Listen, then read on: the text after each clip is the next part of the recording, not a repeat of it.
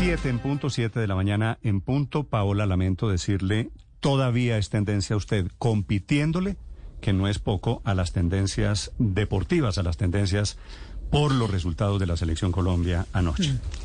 Sí, lo sé, lo sé, Néstor, y quiero decirle de todo corazón que me he sentido muy mortificada en todas estas horas, en todo el día de ayer y en lo que llevamos también de esta ver, mañana, porque Paola, sigo siendo tendencia. Aclaremos, entonces. aclaremos todo este embrollo, que yo creo que es lo justo, lo honesto con los oyentes, lo que corresponde cuando se comete un error.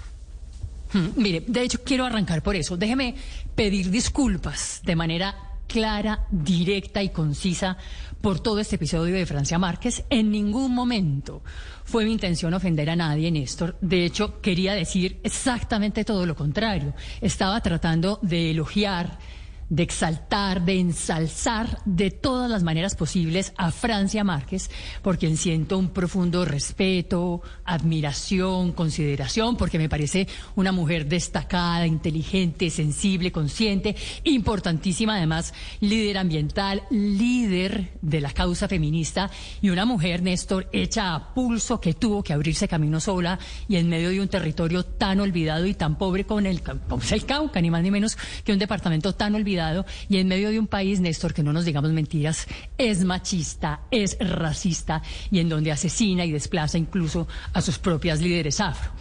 En segundo lugar, Néstor, quiero también decirle que yo durante ocho años de mi vida, durante ocho de los últimos diez años, viví en una ciudad donde el 80% de la población era de raza negra, tal y como le consta a Daniel Mejía.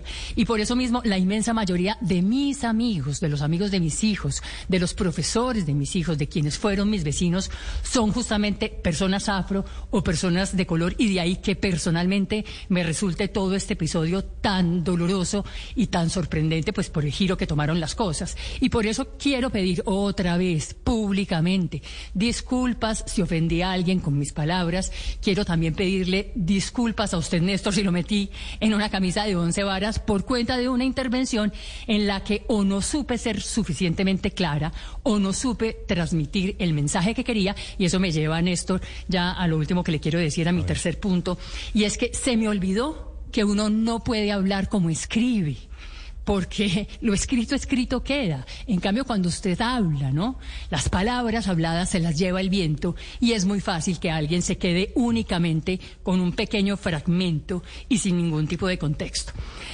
Así que bueno, Néstor, lección aprendida, no puedo hablar como escribo y nuevamente, Néstor, toda mi admiración, todo mi respeto hacia Francia Márquez y mucha suerte le deseo a ella para todo lo que le espera por delante como candidata a la vicepresidencia de Gustavo Petro. Muy bien.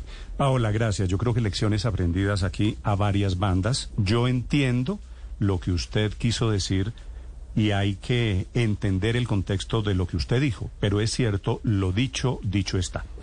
A raíz de estos comentarios, Felipe, aquí en Blue, que el tema era el de los vicepresidentes, su figura y en particular, doña Francia Márquez, creo que también vale la pena hacer un par de aclaraciones sobre los principios que mueven este programa, esta casa y esta cadena de radio. Ni yo ni Blue Radio está en ningún ismo, en ningún partidismo. Creemos sí, o creo yo, que se contribuye al debate público escuchando puntos de vista diferentes, que es lo que intento todos los días. Escuchar a personas con quienes no estoy de acuerdo y entender que escuchando a personas que no piensan como uno es que se fortalece la tolerancia y la democracia. Pero eso, entender y escuchar puntos de vista diferentes, no significa nunca, no puede significar nunca descalificar personas. Ni a negros, ni a gordos, ni a bajitos, ni a los de izquierda, ni a los de derecha. Así que yo creo, Paola, gracias por sus disculpas, me parece que es lo que corresponde, me parece que es honorable, me parece que después de que se comete un error, Felipe, lo que hay que hacer es eso.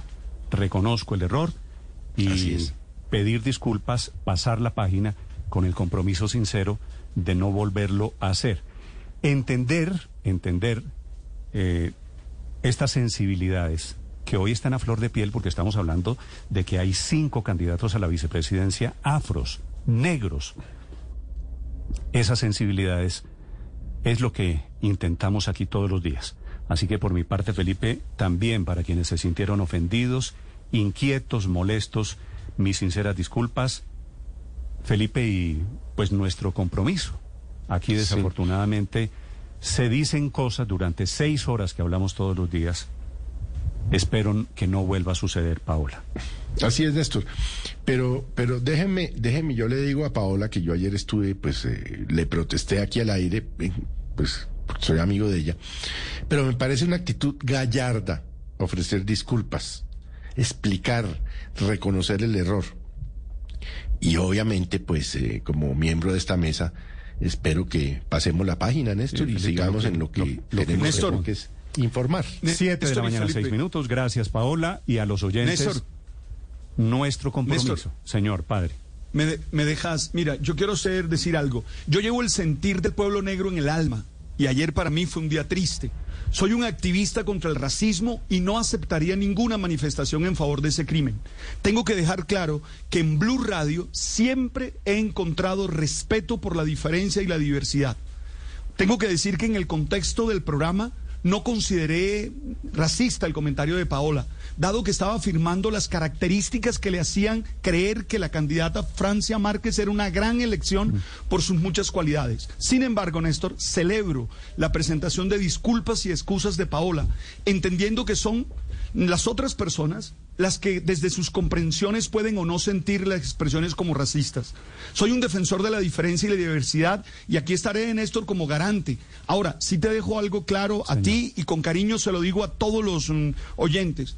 Estamos luchando contra el monstruo equivocado cuando nos dedicamos a señalarnos unos a otros. Oye, no hay persona en Colombia que no haya sido alguna vez en su vida antipática por razones superficiales y que en este momento todos debemos estar revisando nuestros microracismos en vez de estar apedreando Eso. a otros. No podemos quejarnos de que unos no quieran la paz si nos sentimos con el derecho de aniquilar al otro cuando hace algo que todos tenemos que superar en mayor o en menor medida. Entonces, Néstor, quisiera dejar eso claro Vale, porque vale, he sentido aquí el respeto.